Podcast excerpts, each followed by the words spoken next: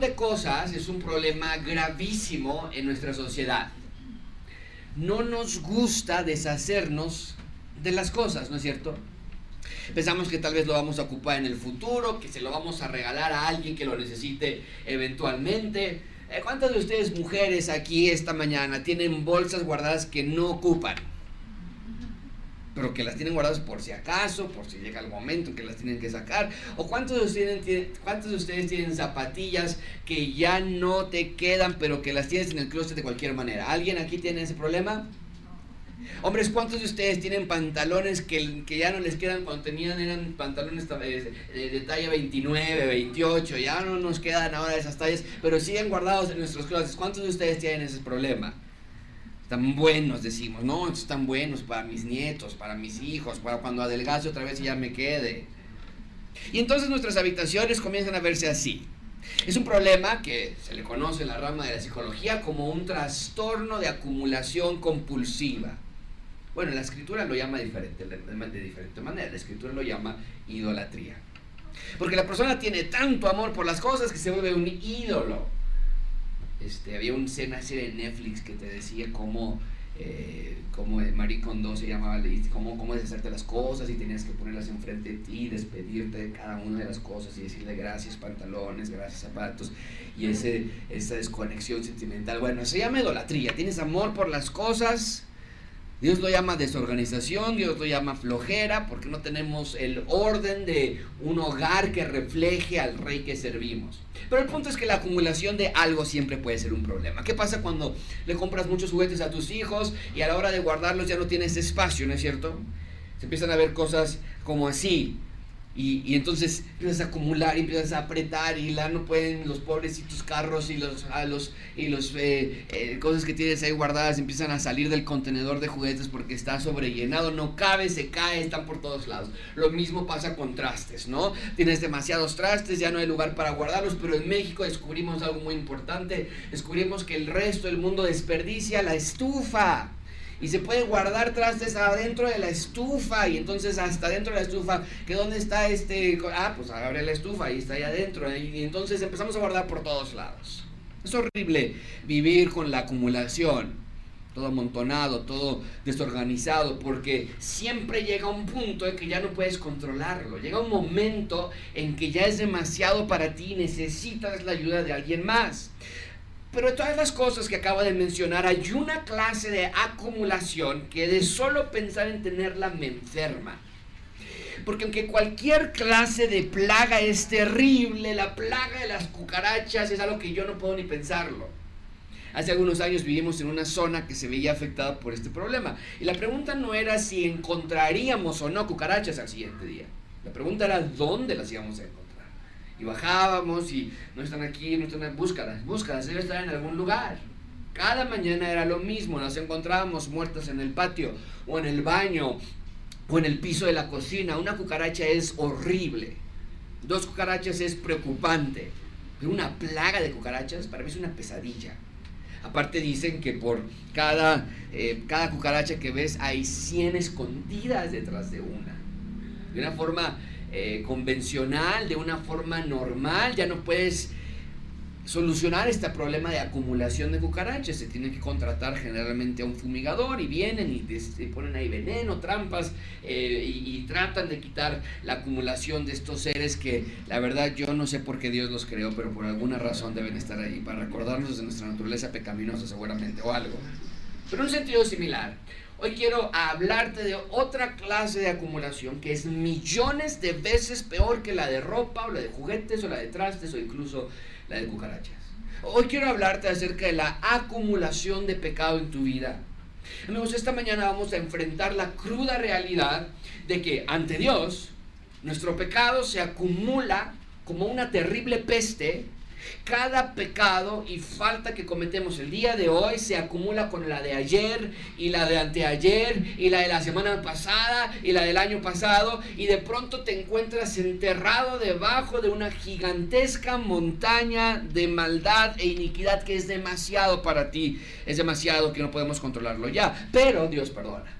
Es el punto principal de este sermón. Dios quiere que entendamos que Él o que veamos que Él es siempre fiel para perdonar y limpiar a sus hijos de qué clase de pecado o de cuánto pecado. Todo pecado. Dios es un rey que se deleita en perdonar y limpiar a sus hijos. Y muchas veces no lo vemos así, ¿verdad? ¿Qué decimos a veces? No, yo me siento un hipócrita en estar orando cuando sé que cometí este pecado. No, yo me siento como un hipócrita estar sentado en la iglesia y, y, sé lo que estoy haciendo, sé lo que estoy escondiendo. Pero hoy vamos a ver, amigo, que lo hipócrita no es decir que no quieres ir a la iglesia o que no quieres orar por lo que estás haciendo. Lo hipócrita es decir que crees que Dios puede perdonar todos tus pecados, pero no acudir a Él para confesarlos. Eso sí es hipócrita. Amigos, hoy vamos a ver los terribles efectos de la acumulación del pecado y vamos a ver algo que espero cambie tu perspectiva acerca del pecado. Lo puse de esta manera, el ídolo al que sirves hará que te parezcas a ese ídolo. Esto es un gran principio, una gran enseñanza que te voy a dar esta mañana. Esto es horrible porque el pecado sin confesar no nada más se va a acumular en tu vida, sino que te harás tú a la forma de ese pecado. Esto es wow. Y voy a explicar más acerca de esto. Espero que de verdad sea algo importante para ti, que es algo nuevo con lo que salgas esta mañana o algo que te puedas recordar. Y vamos a ver qué podemos hacer al respecto en ese momento. Estamos regresando a nuestra serie de Esdras, de Mías Esther, después de esta época de Sembrina. Recuerden que la serie se llama Asia la tierra prometida, porque estamos estudiando el regresar del Israel que estuvo en cautiverio en Babilonia, estamos estudiando qué sucedió en su retorno a Jerusalén. Estuvieron primero cautivos con Babilonia 70 años y después Babilonia cayó a manos de los persas, de los medos y los persas y es donde estamos en este momento. Pero Dios los ha rescatado y los ha enviado de regreso a la sede del reino de Dios en la tierra, que es la ciudad, ¿cómo se llama la ciudad sede del reino de Dios en la tierra? Jerusalén y hasta hoy día continúa esperando ser el sede del reino de Dios en la tierra. Nemías ya es el gobernador de Jerusalén, terminaron las murallas, terminaron las puertas. Hace unas semanas vimos que a Esdras le construyeron un púlpito de madera y él estaba leyendo la ley de Dios y la gente estaba feliz escuchando la ley de Dios y había intérpretes entre la congregación que les decían de qué se trataba la lectura.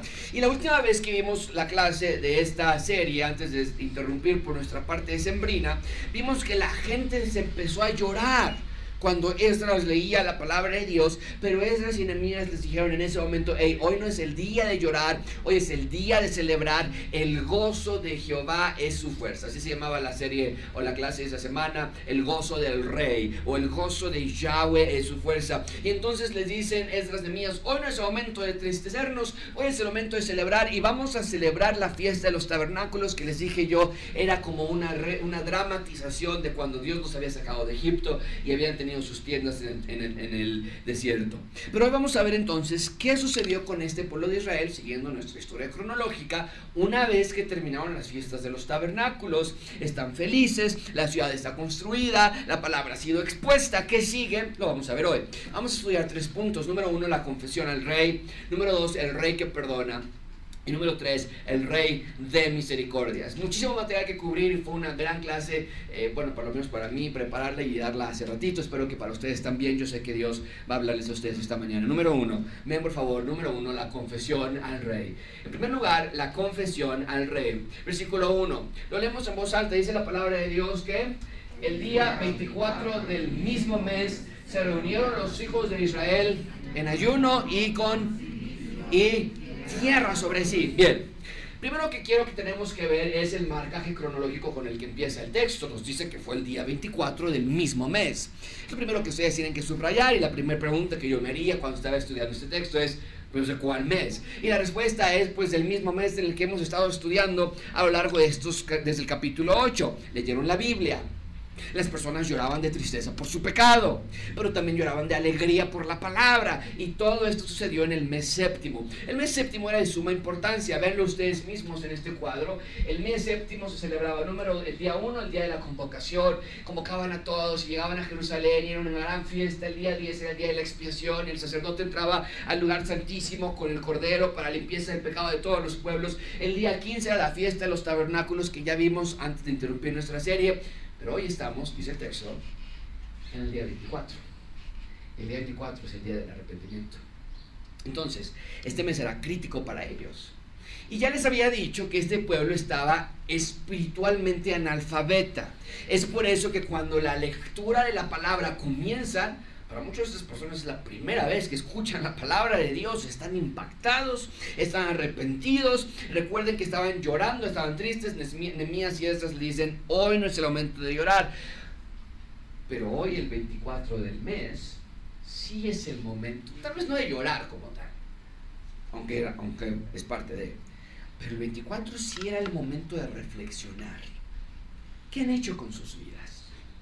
El día 24 sí era el día de revisar tu pasado y ponerse a cuentas con Dios. Por eso nos dice el versículo 1 que se pusieron silicio, ayunaron y se echaron tierra sobre sí. Eso era algo muy común en el Medio Oriente en esa época, de demostrar tristeza, de demostrar lamentación. Muchísima atención con esto, amigos. Ya que leyeron, ya que celebraron las fiestas correspondientes, ahora tenían que acudir a una cita con el rey de reyes, tenían una audiencia con Dios para presentarse delante de él y ponerse a cuentas. Eso es lo que dice eso es lo que Dios les había dicho años atrás a través de la boca del profeta Isaías. Les había dicho, venid luego, dice Jehová, y estemos que a cuenta. Si sus pecados fueren como la grana, como la nieve, serán emblanquecidos. Si fueren rojos como el carmesí, vendrán a ser como la blanca lana. ¿Puedes verlo, amigo? Para tener limpieza de corazón, si tus pecados son rojos, o como color guinda, que es lo que es la palabra grana, son como sucios, pues la única manera de emblanquecerlo es a través de la confesión de pecados. Así que amigos, no teman acercarse a Dios por sus pecados, porque aun si fueses lo peor de lo peor, Dios los puede limpiar. Quiero que lo pienses así. Dios no se atemoriza de tu pecado, pero tú sí te debes atemorizar de no confesarlo. Eso sí te debe dar terror. No debes decir, Señor, me da pena decirte esto. Lo que te debería dar pena es no decírselo. Lo que te debe dar miedo es no confesárselo. Eso es lo que el pueblo está haciendo, apartando un día del mes, es decir, el día 24, para ir a ponerse a cuentas con Dios por medio de la confesión del pecado. Ahora ven conmigo, versículo 2, dice el texto, ya se había apartado la descendencia de Israel de todos los extranjeros, todos los que no son judíos, vámonos para afuera. Y una vez que se salieron los extranjeros, estando de pie, ahora sí, a confesar sus pecados y a confesar la iniquidad de sus padres. Noten entonces que la confesión de, pecados comienza con apartar la descendencia de Israel de todos los extranjeros. ¿Qué quiere decir esto?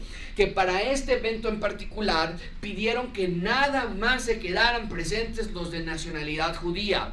¿Por qué? Porque evidentemente había extranjeros dentro de la colonia o dentro del pueblo que se habían convertido de otras naciones, eran creyentes ya, pero en esta confesión nacional los extranjeros les dicen, ustedes no tienen nada que hacer aquí, esto es un problema entre nosotros y nuestro Dios que viene de mucho tiempo atrás, por favor háganse a un lado, váyanse hacia acá.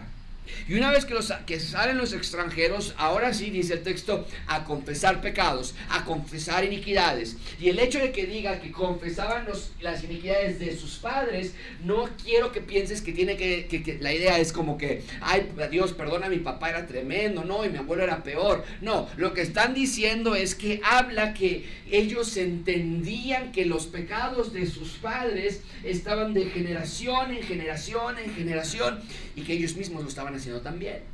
Por eso la tasa de probabilidad de que un hombre abandone su familia aumenta considerablemente cuando su papá abandona su familia. La tasa de alcoholismo, el problema de pornografía, el problema de gritería, siempre aumenta cuando es un patrón de conducta que estás aprendiendo. No es un pecado generacional ni nada por eso. Pero pues es como estás criando la siguiente generación. Y ellos se dan cuenta. Esto viene desde atrás, no es de nosotros nada más. Venimos arrastrando esto de mucho tiempo atrás. Véanme conmigo, versículo 3. Y puestos de pie en su lugar, leyeron el libro de la ley de Jehová su Dios, la cuarta parte del día, y la cuarta parte confesaron sus pecados y adoraron a Jehová su Dios. ¡Qué increíble! Una cuarta parte del día era para leer, la otra cuarta parte del día era para confesar pecados. La cuarta parte del día depende de que al teólogo leas, equivale entre 3 a 4 horas. Entonces, 3 horas de lectura de la Biblia, de la palabra de Dios, 3 horas de confesar pecados. ¿Cuánto tiempo, ¿Cuánto tiempo te toma a ti confesar tus pecados? Señor, perdóname por... Híjole, ¿qué habré hecho hoy? No? Ah, me bañé mucho tiempo, desperdicié mucha agua. Esos son sus pecados. Ellos se dan cuenta de la clase de pecados que venían cultivando sus corazones. Y cada vez que arrancaban una raíz, veían que abajo había más raíz. Y Dios abría sus corazones para ver realmente lo que había en ellos. De tal manera que les tomó tres o cuatro horas en tener una lista exhaustiva de todo lo que estaban haciendo. Quiero que veas entonces que la lectura de la palabra de Dios es lo que te dirige a la confesión de pecados. Tú no vas a poder confesar tus pecados si no estás leyendo la palabra de Dios. ¿Por qué? ¿Qué, dice el salmista en Salmo 119, 9? ¿Con qué limpiará el joven su camino? ¿Con qué? Con guardar tu palabra. Leemos la palabra, nos damos cuenta, como no estamos eh, limpiando nuestro camino, y la misma palabra la cierras y dices, yo no estoy cumpliendo esto, yo estoy fallando en esta otra área, yo no tengo este fruto del Espíritu, yo, yo, no tengo esta actitud, yo sí tengo este problema en mi mente, cierras la Biblia y te lleva a confesar tu pecado. Y una vez que te confiesas tus pecados, ¿qué haces? Al siguiente día vuelves a abrir la Biblia, te sigue limpiando y es un ciclo. Ese es el ciclo en el que nosotros debemos vivir. Y que no te y esto no quiere decir que no te importe pecar porque si ah, pecó y mañana le pido a Dios perdón, o sea, no hay problema. Eso no es confesar tu pecado. De nuevo, lees la Biblia, confiesas tu pecado, sigues leyendo la Biblia y poco a poco dejas de vivir en esa esclavitud del pecado. Es exactamente lo que el salmista dice en Salmo 119, 11. En mi corazón he guardado tu palabra. La voy leyendo todos los días y la subrayo y, pregunto lo que no entiendo y, y la vuelvo a leer en las mañanas y la escucho en audio en el camino al trabajo y estoy escuchando predicaciones. ¿Para qué? Para no pecar contra ti. La confesión de pecados no es para que se te vaya el sentimiento de culpa. Hijo, la regué, porque le dije así mamá y ahora ya no me da permiso para, otro, para ir a la otra fiesta que yo quería ir? ¿O para qué le hablo así a mi esposa? Ahora va a sospechar más de... No, la confesión no, no es para quitar tu sentimiento de culpa. La confesión de pecados es para que Dios siga limpiándote de ese mal con el que aún batallas. Amigo, vive así tu vida. No vayas con tiempos prolongados sin confesar tu pecado. Corre a Dios, no huyas de Él.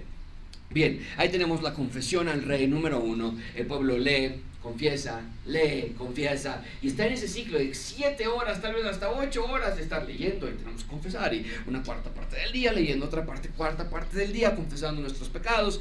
Eso es la confesión al rey. En segundo lugar, vean conmigo, por favor, el rey que perdona.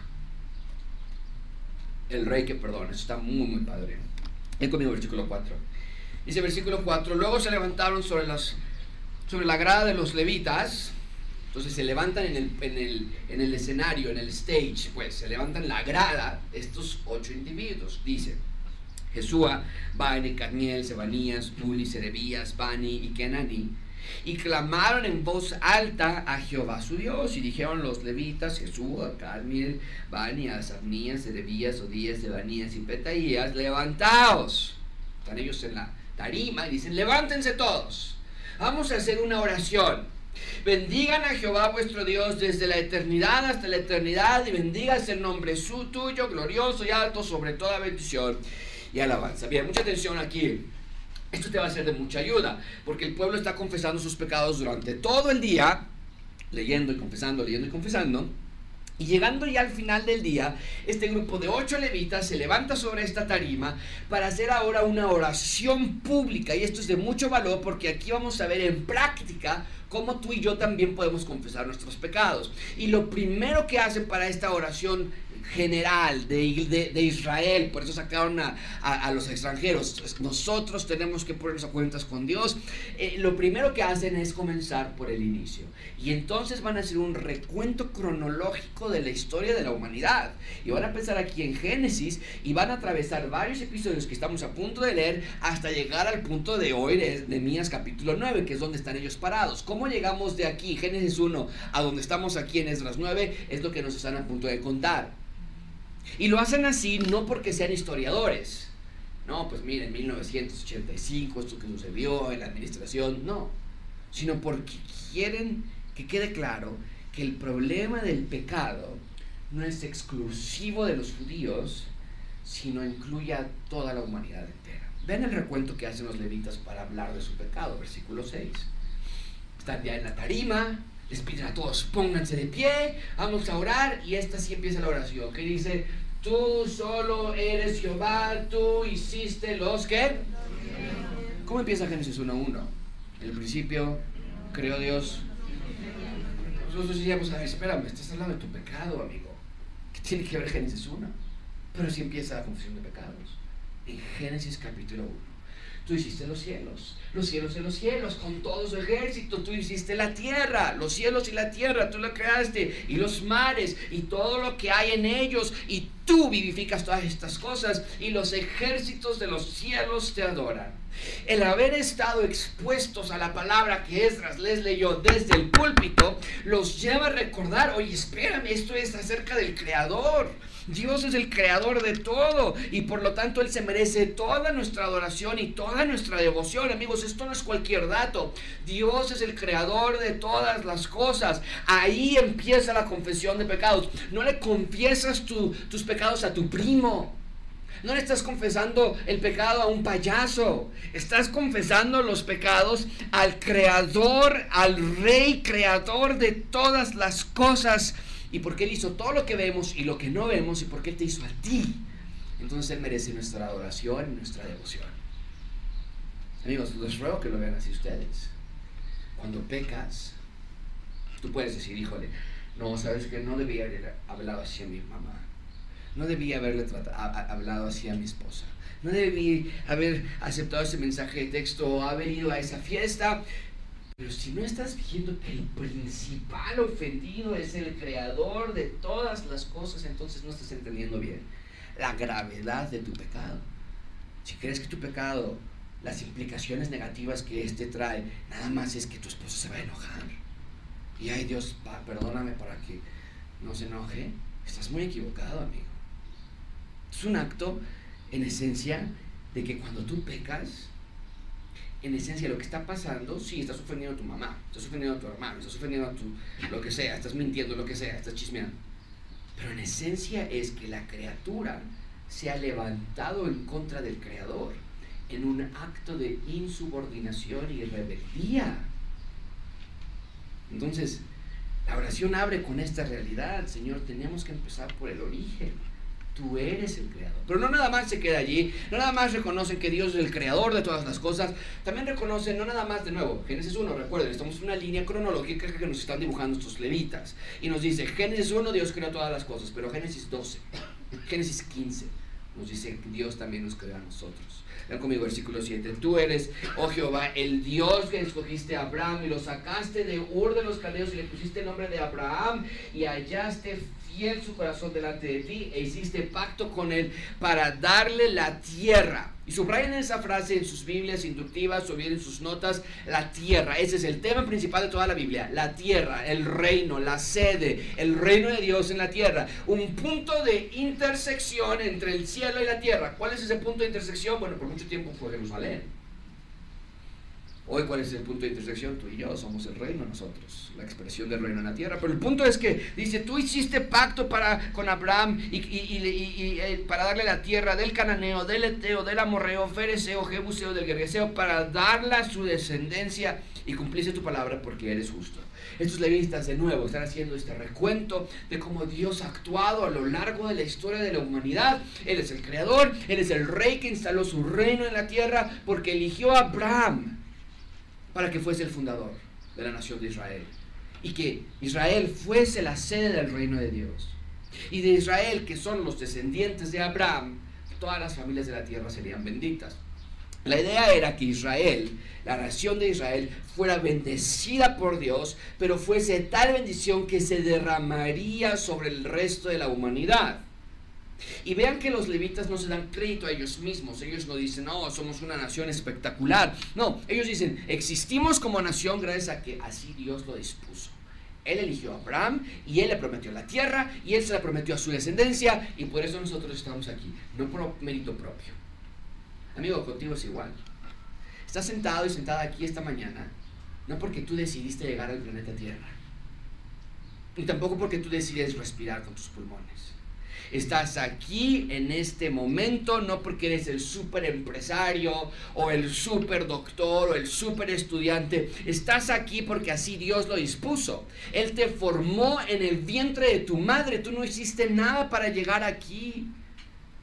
Él te eligió a ti, no viceversa. ¿Por qué habríamos de levantarnos en contra de nuestro Creador? ¿Por qué querríamos hacer nuestra vida a nuestro modo entonces? No tiene sentido absoluto, más que rendirnos al Rey en cada aspecto de nuestra vida. Bien, entonces estos levitas reconocen eh, la existencia del ser humano, es gracias a Dios. la existencia de Abraham es gracias a Dios. La existencia de Israel es gracias a Dios. Pero después de unos años de existencia, Abraham sí tuvo su descendencia y se empezaron a multiplicar. Se encontraron bajo la esclavitud del imperio egipcio, los descendientes de Abraham. ¿Qué hizo Dios al respecto? Vean conmigo versículo 9. Y miraste la aflicción de nuestros padres. ¿En dónde? Ya estamos ahora, ya nos pasamos del libro de Génesis, ahora estamos en el libro de Éxodo. Viste la aflicción de nuestros padres en Egipto. Oíste el, el clamor de ellos en el Mar Rojo e hiciste señales y maravillas y contra Faraón, contra todos sus siervos, contra todo el pueblo de su tierra, porque sabías que habían procedido con soberbia contra ellos y te hiciste nombre grande como en ese día. ¿A qué está haciendo referencia los señales y maravillas en contra de Faraón? ¿Alguien puede pensar en algo? Las diez plagas. Porque habían procedido con soberbia dividiste el mar. ¿A qué, ¿A qué evento está haciendo referencia? A cuando cruzaron el mar. Nos dice aquí, por medio, pasaron por medio del mar en seco. Y cuando sus perseguidores iban detrás de ellos, ¿qué hizo Dios? Dice el texto, como una piedra les cayó encima el agua y se ahogaron sus perseguidores. Con columna de nube los guiaste de día y con columna de fuego de noche para alumbrarles el camino por donde habían de ir. Los levitas, de nuevo, están continuando en esta línea cronológica, en el recorrido de su historia, que va cercanamente ligado con la confesión de pecados.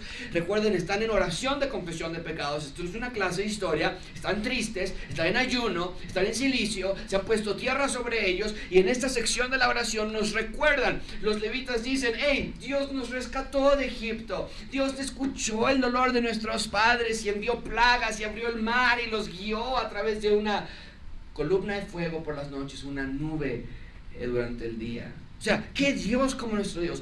Todo porque el rey está obsesionado en habitar con sus ciudadanos. Todo porque tú no te puedes acercar al rey, él se tuvo que acercar a ti. Amigos, esto es fascinante. El rey ha hecho todo lo necesario para restaurarte y traerte a tu diseño original. Ahora, en Cristo, los que estamos en Cristo, podemos ser verdaderamente humanos. Sin Cristo somos humanoides, tratando de ser humanos. Tratando de ser humanos a la, imagen de Adán. Sin Cristo. En Cristo ya podemos ser humanos como Él nos diseñó. Podemos vivir plena y felizmente. Cualquier otro diseño es triste, es defectuoso. Bien, entonces Dios los rescató, los protegió, los guió en el desierto, porque iban hacia la tierra prometida. Nunca habían estado en Jerusalén, ellos ni siquiera sabían que existía. Bueno, la ciudad de Jerusalén no existía como tal, David la fundó. Pero ellos iban hacia allá. Pero ahora entonces ya los rescataron, están en el desierto, están felices. Pero algo extraordinario sucede ahora. Estos levitas nos están dando esta historia cronológica de punto A a punto B y nos dice ahora que en el camino algo extraordinario sucede. Vean conmigo versículo 13. Y sobre el monte de Sinaí descendiste y hablaste con ellos desde el cielo Ahí si tienes tus Biblias inductivas yo pondría una gran marca con el monte de la transfiguración, porque es lo mismo que sucede en el monte de la transfiguración, cuando cuando el Señor Jesucristo se lleva a Pedro, a sus hermanos, y están allí, y, se y la gloria de Dios, y la voz de Dios desciende sobre ese monte, una, un rehacer del monte Sinaí. Pero aquí el punto es que dice que en el monte Sinaí descendiste, hablaste con ellos desde el cielo, les diste juicios rectos, leyes verdaderas, estatutos y mandamientos. ¿Cómo eran los mandamientos? Dice el texto y les ordenaste el día de reposo santo para ti y por mano de Moisés tu siervo les prescribiste mandamientos, estatutos y la ley. Ya que son ciudadanos del reino de Dios, ya que no hay nadie atrás porque todos sus perseguidores han fallecido, y ahora que se encuentran ahí y ahora enfrente, ante el rey, el rey les dice ahora, es obvio, aquí está mi ley. Pero esta ley no se trataba de infestar al pueblo con reglas sin sentidos, sino que nos dice el texto que eran mandamientos buenos. La ley, amigos, era la revelación de Dios. Era el retrato de Dios. Querían conocer a Dios, vean la ley de Dios.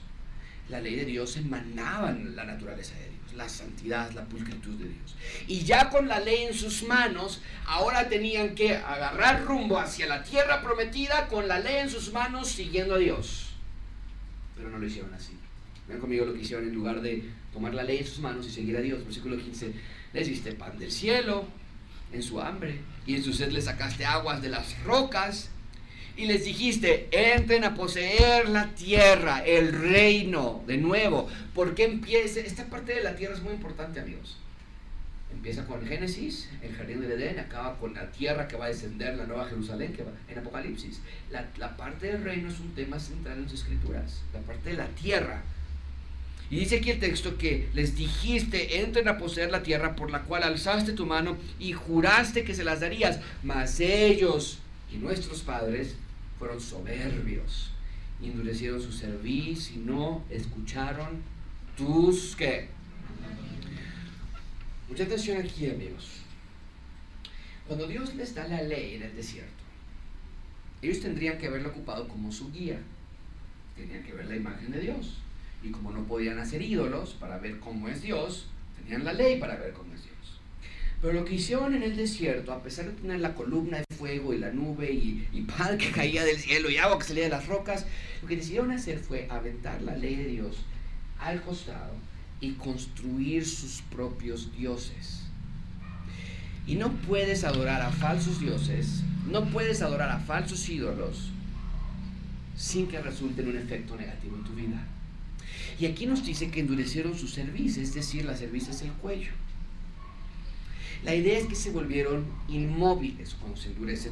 a, mí me pasa muy seguido, eh, tengo un problema con un nervio que ahí se, se, atora o qué sé yo, y cuando me hablan mis hijos se ríen porque me tengo que voltear así, ¿qué pasó? Y, tengo que pasar por allá y tengo, y estás, estás, estás lastimado. La idea de que endurecieron su cuello habla que no podían reaccionar habla que no podían voltear a ver a Dios. No sé si has tenido ese problema del cuello o algún y estás manejando y tratas de voltear a ver, ¡ay! te duele muchísimo cuando tratas de voltear rápidamente, no puedes voltear. Muchísima atención con esto. El ídolo al que sirves hará que te parezcas a ese ídolo. Déjame hacer esta pregunta. Los ídolos que construyen las personas, ¿pueden voltear sus cabezas? Los ídolos pueden flexionar sus cuellos. Amigo, te convertirás a la forma del ídolo que adoras. Quiero que vean esta imagen. Ese es el dios Baal. Y los judíos comenzaron a tener un favoritismo por este dios. Muy común en ese entonces, el dios Baal. Y se hicieron como Baal. ¿Ves el cuello de, ese, de esa estatuilla?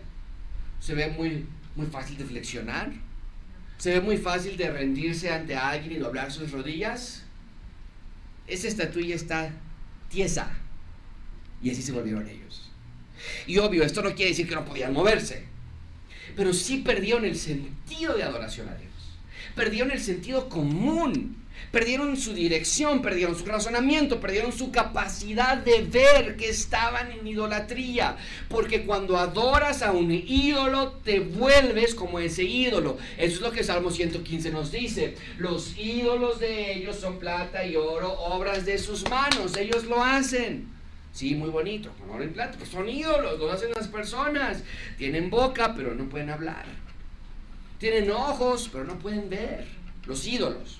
O, tienen orejas, pero no pueden escuchar, tienen narices, pero no pueden oler, tienen manos, pero no pueden palpar, tienen pies, pero no pueden andar y no hablan con su garganta. Y por lo tanto, los que hacen esos ídolos se hacen semejantes a ellos. Y cualquiera que confía en esos ídolos te hace semejante a ese ídolo. Te hace semejante al ídolo que adoras adoras el dinero, te vas a convertir en una máquina de dinero. Frío, envidioso, materialista, avaricioso. Harás lo que sea por el dinero. Adoras al sexo, te convertirás en una máquina de sexo. Lascivo, pervertido, buscando cualquier oportunidad para servir a tu ídolo. Adoras a la escuela, te convertirás en una máquina de educación. Engreído, arrogante, soberbio, obsesivo, adoras el entretenimiento, te vas a convertir en una máquina de placer, obsesionado por la diversión, la fiesta, el alcohol, reuniones, serás simple, serás insensato, sin discernimiento ni sabiduría en tu vida. Amigo, los ídolos son hoyos negros en los que Satanás quiere que caigas, quiere que pierdas tu mente, quiere que pierdas tu razón, quiere que pierdas tu inteligencia, te odia, te detesta, le das asco. Por eso te ofrece lo peor de lo peor enmascarado como lo mejor de lo mejor. Y estos levitas se dan cuenta de ello. En esta oración de confesión de pecados se dan cuenta que sus ancestros y ellos mismos se han convertido como en sus ídolos. No oyen aunque tienen orejas. No hablan a Dios aunque tienen bocas. No despiertan de este... son como zombies. Sus ídolos están muertos, no reaccionan. Ellos también son muertos andantes que no pueden reaccionar. Es increíble. Continúen leyendo conmigo la oración de estos levitas. Dicen, oh, nuestros padres no quisieron oír, ni se acordaron de tus maravillas que habías hecho con ellos. De nuevo, vuelve a subrayar, se volvieron tiesos, con sus cuellos inflexibles. En su rebelión pensaron poner un caudillo y volverse a su servidumbre, pero tú eres un Dios, y de ahí el título de este sermón, un Dios que, que perdona. Qué gran texto. Lo peor de lo peor junto a lo mejor de lo mejor. Clemente, piadoso, tardo para la ira, grande la misericordia. Porque no los abandonaste. Merecían que esa columna de fuego, en lugar de guiarlos, los incendiara a todos ellos. Además, cuando hicieron para sí becerro de fundición, y dijeron, este es tu Dios que te hizo subir de Egipto y cometieron, ¿qué dice el texto? Las últimas dos palabras, ¿está en amarillo qué dice? Amigos, están en esta confesión de pecados ellos, los levitas, y la confesión de pecado es llamarle a las cosas por su nombre. No podemos decir más, es que las mujeres me hacen caer. Es que los niños me hacen enojar. Es que mis padres ya me tienen harto, para los niños que están aquí. Es que la escuela me presiona mucho, por eso no de malas. Tengo mucha tarea, por eso no tengo tiempo para leer. No, no, no, aquí el texto nos dice, no, no les llames así, llámenles por su nombre. Son abominaciones. Cualquier clase de idolatría es abominación. Punto. No hay caso de jugar en creer que no eres tan malo como realmente lo eres. La confesión de pecados es enfrentar la realidad frontalmente, sin tapujos ni pelos en la lengua. El pecado es abominación a Dios, nuestros ídolos son abominación a Dios y la acumulación de pecados que estos judíos traían era peor que cualquier acumulación de cucarachos que te puedas imaginar. ¿Qué tal tú? Te quiero exhortar a que hoy mismo comiences con esta clase de confesión de pecados. Que no te engañes más en pensar que estás confesando tu pecado si dices cosas como esta. Bueno, perdón, pero no fue mi intención. Eso no es confesión de pecados. Bueno, sí, perdón. Sí, la verdad es que me faltó paciencia para, para cuando te pones como loca. Son las confesiones de pecados. Aquí vemos, no hay excusa. Estos judíos entienden, no, yo me volví un muerto andante, ya no oigo, ya no hablo, ya no siento, por eso caigo vez tras vez. No sé si te pasa a ti cuando haces un pecado. Cuando caes y dices, es que ni, sé, ni siquiera sé por qué lo hice. ¿Por qué no aprendo? Porque hay regreso, y regreso. ¿Qué es lo que nos dice este texto? Ah, es que ya no tienes corazón. Ya no tienes capacidad de discernir. Eres como tu ídolo. Eres como tu ídolo.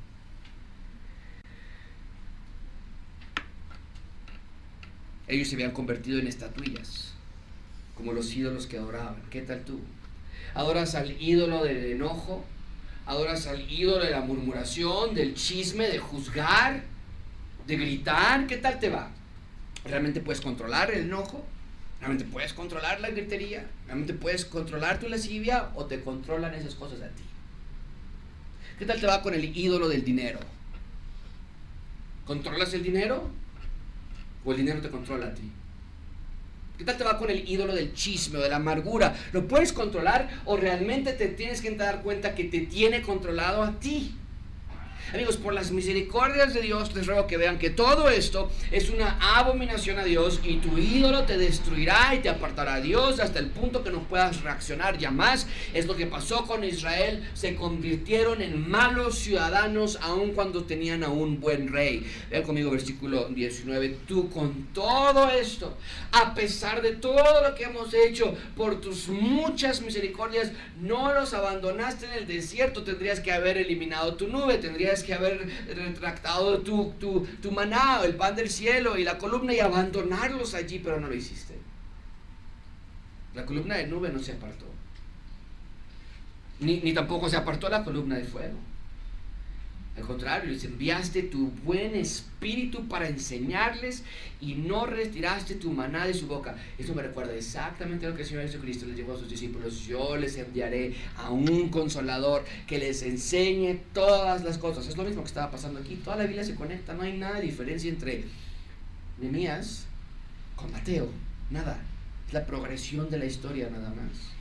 Dice aquí, les enviaste tu buen espíritu para enseñarles. No les quitaste el maná de su boca, agua les diste para su sed. Les sustentaste 40 años en el desierto, de ninguna cosa tuvieron necesidad. Sus vestidos no se envejecieron, no se hincharon sus pies por estar caminando día a día. Y les diste reinos y pueblos y los, los repartiste por distritos y poseyeron la tierra de Seón y la tierra del rey de Espón y la tierra de Og, rey de Basán multiplicaste sus hijos como las estrellas del cielo y los llevaste a la tierra. De nuevo, vean ese énfasis en la tierra, la posesión de la tierra, que habías dicho a sus padres que habían de entrar a poseerla y los hijos vinieron y poseyeron la tierra. Y humillaste delante de ellos a los moradores del país, a los cananeos, los cuales entregaste a sus manos, a sus reyes y a los pueblos de la tierra para que hiciesen con ellos como quisieran. Y tomaron ciudades fortificadas, tierra fértil, heredaron cosas, casas llenas de todo bien, cisternas hechas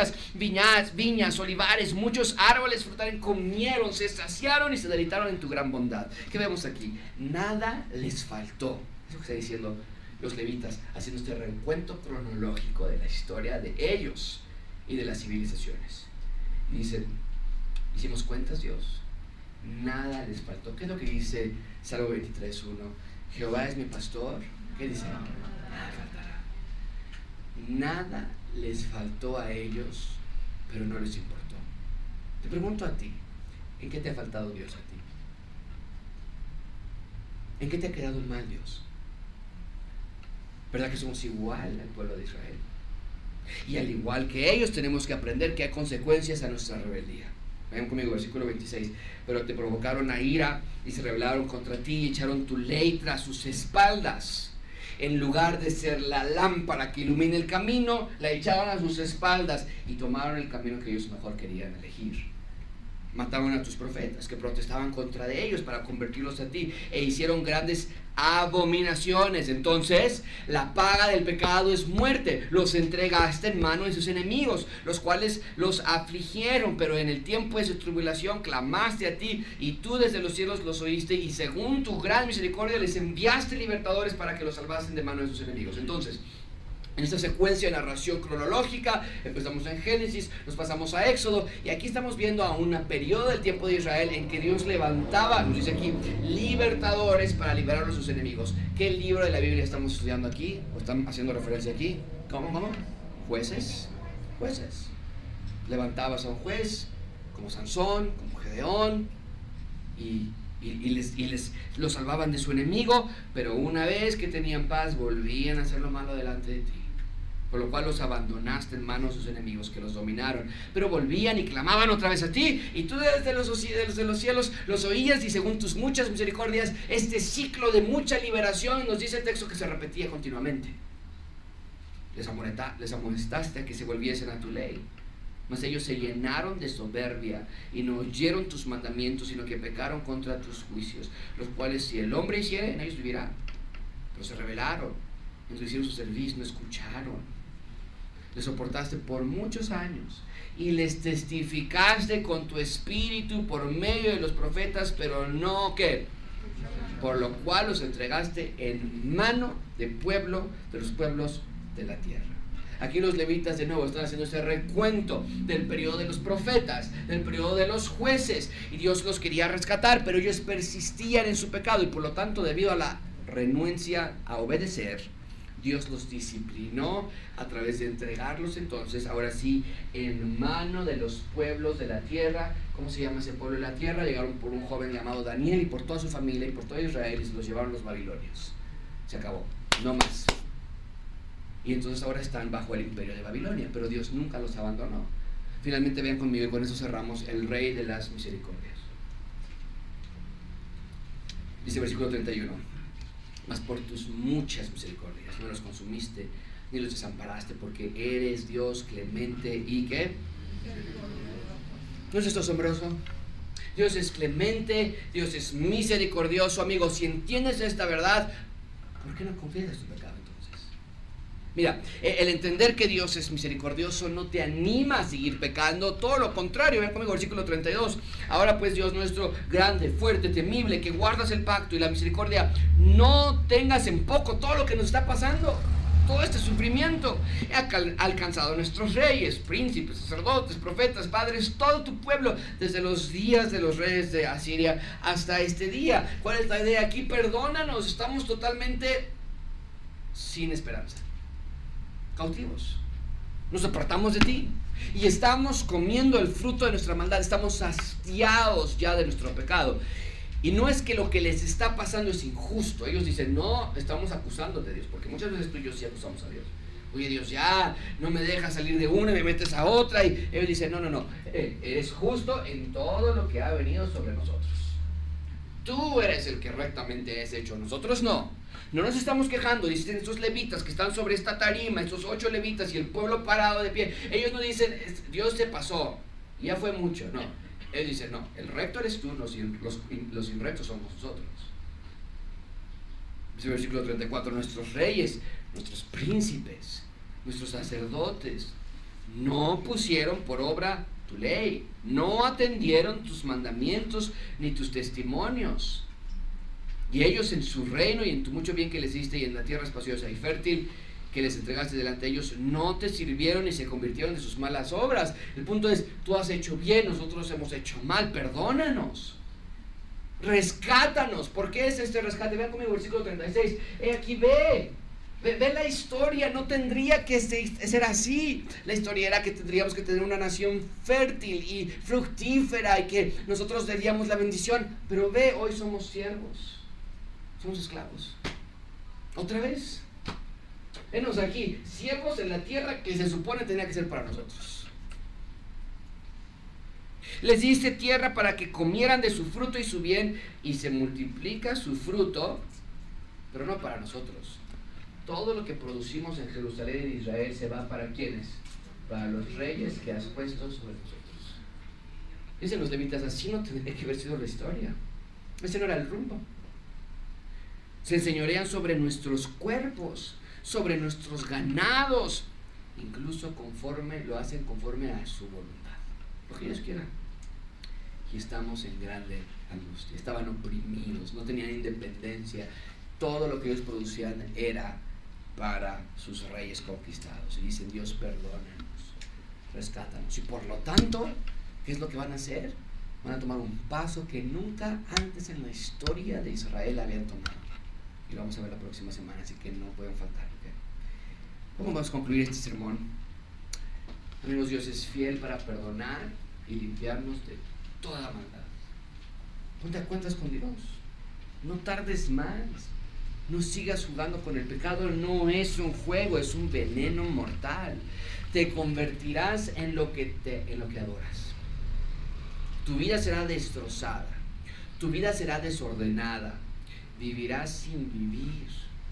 Serás como la persona de Proverbios 1.29. Por cuanto aborrecieron la sabiduría y no escogieron el temor de Yahweh, no quisieron mi consejo, menospreciaron toda reprensión mía, entonces comerán del fruto de su camino, serán hastiados de sus propios. Ah, ¿tú crees que casarte de esta manera es lo que más... Ok. Ah, ¿tú crees que hacer un negocio de esta manera es lo que... Ok.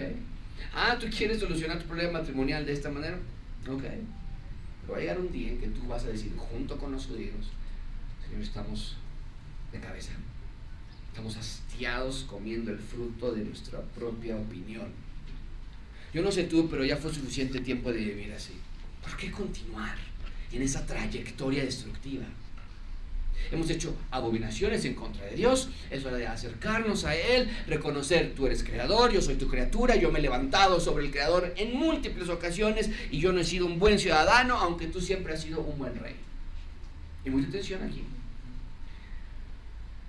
Y esto lo puse al final hace unos cuantos días porque estaba meditando en este texto y es lo que me hizo pensar. Hice un gran énfasis en que tú te vas a volver como el ídolo al que adoras.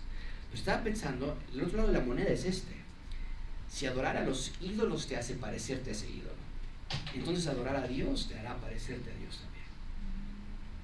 también. Reflejamos aquello que estamos siendo influenciados. Y si estás siendo influenciado por tu ídolo, por eso te vas a parecer a ese ídolo. Pero ¿qué es lo que dice Pablo, creo que lo vimos la semana pasada, de hecho, sed pues imitadores de Dios como hijos amados.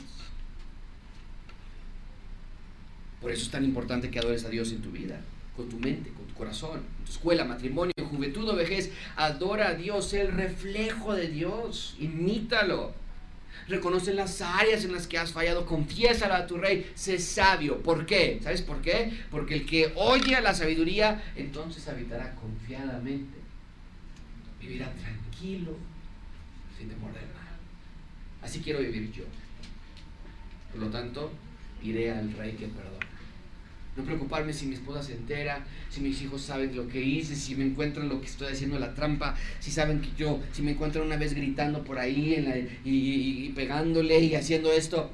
No. Yo quiero vivir tranquilamente, confiado, sin temor del mal. Así que vamos al Rey que perdona. Todos los días vamos al Rey que perdona. Oremos.